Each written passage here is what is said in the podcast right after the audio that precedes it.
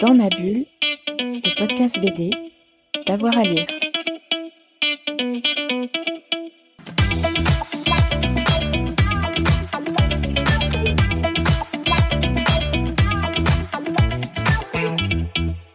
Bonjour à tous et à toutes, bienvenue dans ce nouvel épisode de Dans ma bulle, votre podcast 100% BD avec avoir à, lire. Aujourd'hui, on s'intéresse à un album passionnant et, délicat qui raconte la vie d'un homme homosexuel dans l'Allemagne de l'après-guerre jusqu'aux années 80. Une homosexualité comme une vie parallèle par le héros, une vie euh, cachée. Et ça tombe bien parce que c'est justement le nom de l'album de ce soir, Une vie en parallèle de Mathias Lehmann. C'est chez Stenkis Édition. Et pour en parler, j'ai le plaisir euh, d'accueillir Gaïa Manikan-Rogozik, la traductrice Bonjour. Bonjour.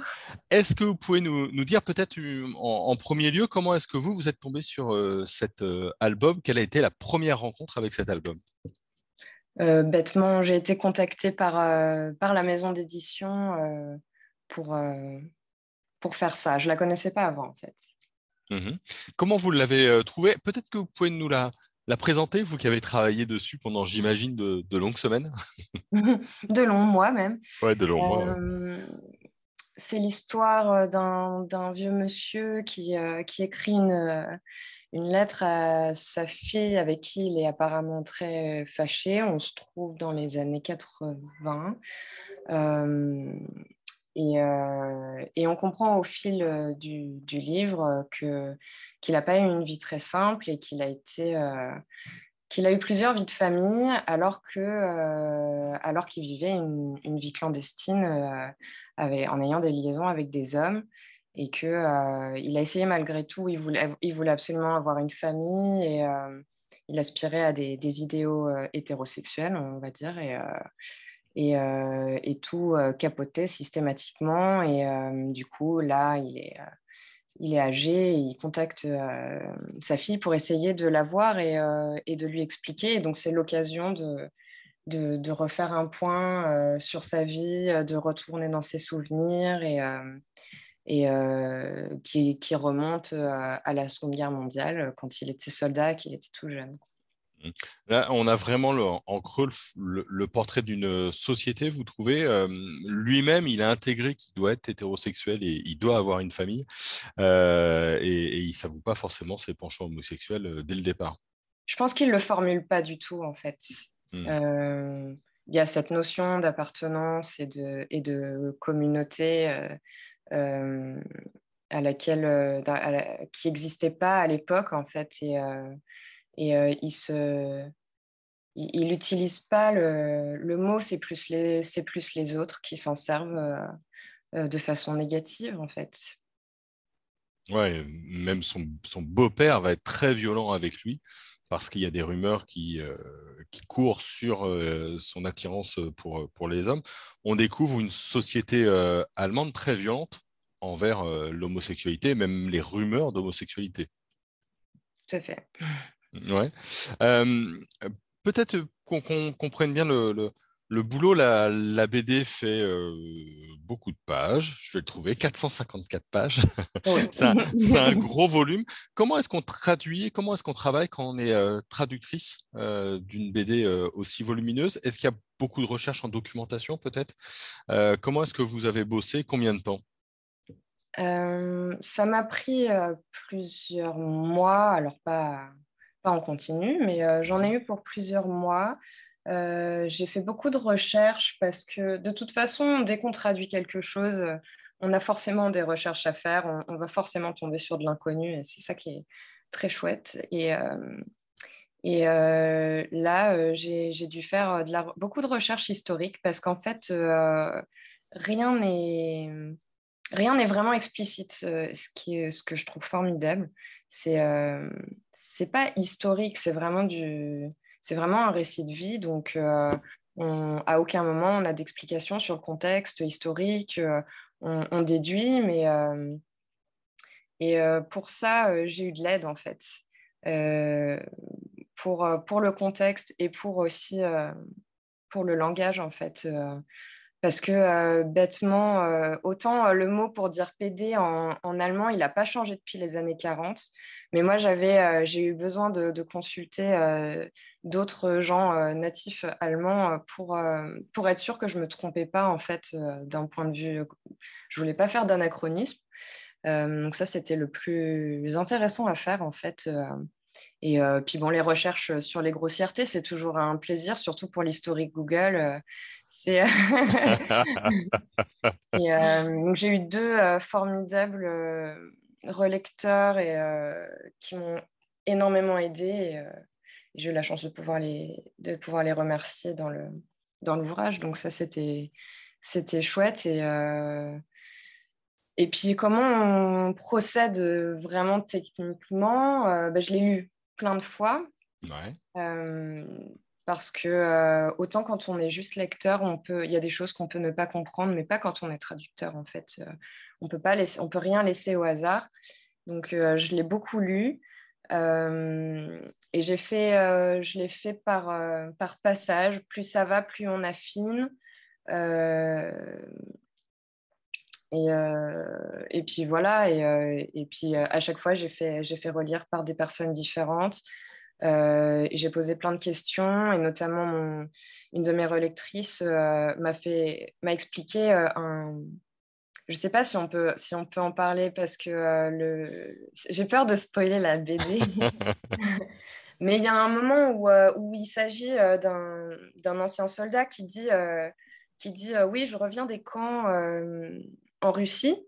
Et moi, j'arrivais pas à comprendre, euh, surtout que c'est visiblement un mensonge, en fait. Euh, et moi, j'arrivais pas à comprendre cette histoire de camp parce qu'il n'est pas juif, euh, il n'est pas...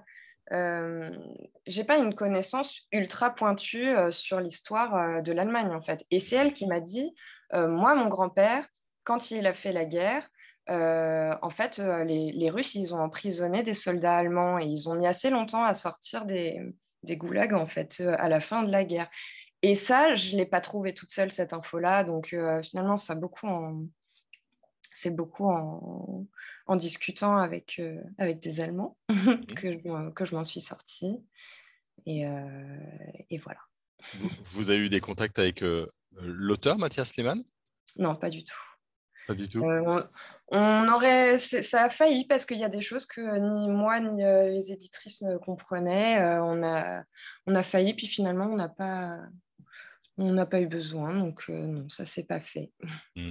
Ce, qui est, ce qui est passionnant, c'est que la langue évolue. Du coup, c'est vrai que pour certaines expressions, ça, ça change de la première page, enfin, la première page du début de l'histoire dans l'après-guerre jusqu'aux années 80. Il y a des expressions qui ont changé comme ça?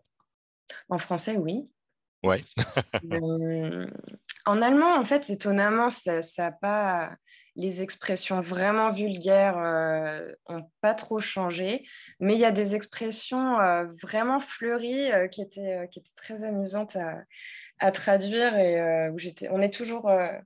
on est toujours un peu triste quand on traduit parce que parce qu'on perd certaines choses et, et Warme Bruder par, par exemple c'est euh, c'est un peu une tante. Enfin, voilà. Et en allemand, ça veut dire euh, le, le, frère chaud.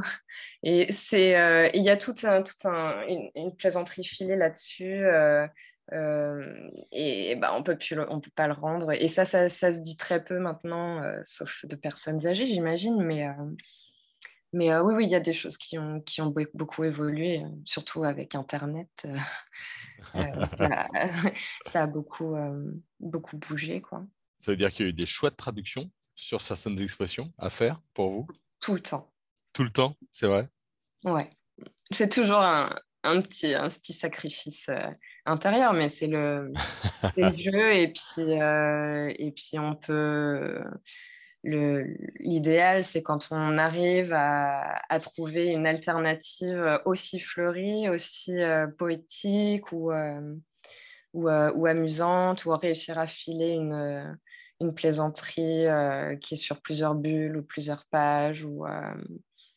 Et c'est ça le, le, le, meilleur dans la traduction, je trouve. Ouais. et en plus, ça se passe en RDA si je dis pas de, bêtises. Se passe des deux côtés.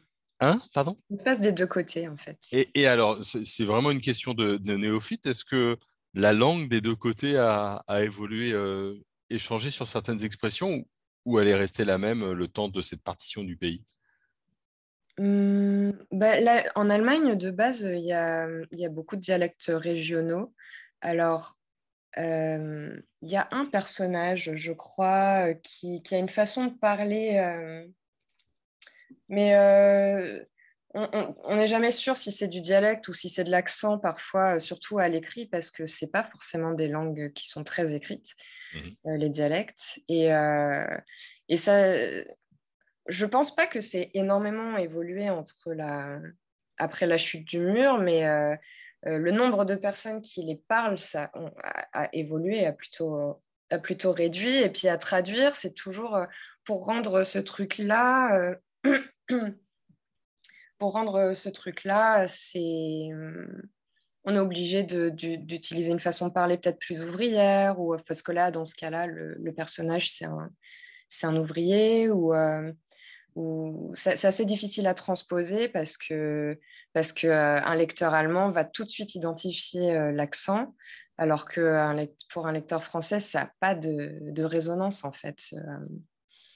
Mais historiquement, je ne sais pas trop, je pense pas. Mmh. Est-ce que ça a un effet particulier quand on est traductrice et qu'on voit la, la, BD traduite dans, dans les mains et puis dans les mains des autres? Il y, a, y, a, une petite pression particulière à la sortie? Ah, bah, c'est génial euh, d'avoir son, son nom euh, dans un bouquin déjà et de, le voir par écrit parce que euh, je l'ai traité de façon numérique en fait.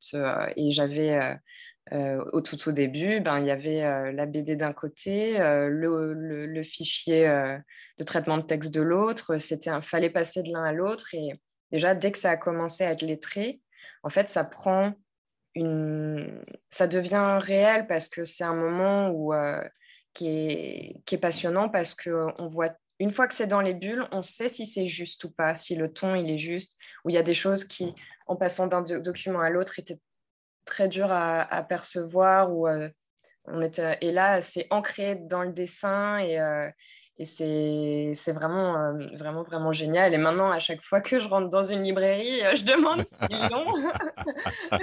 J'ai réussi à en convaincre une d'en commander un exemplaire pour le lire. Bravo. C'est ma propre pub. ouais, VRP de luxe. Parfait, parfait.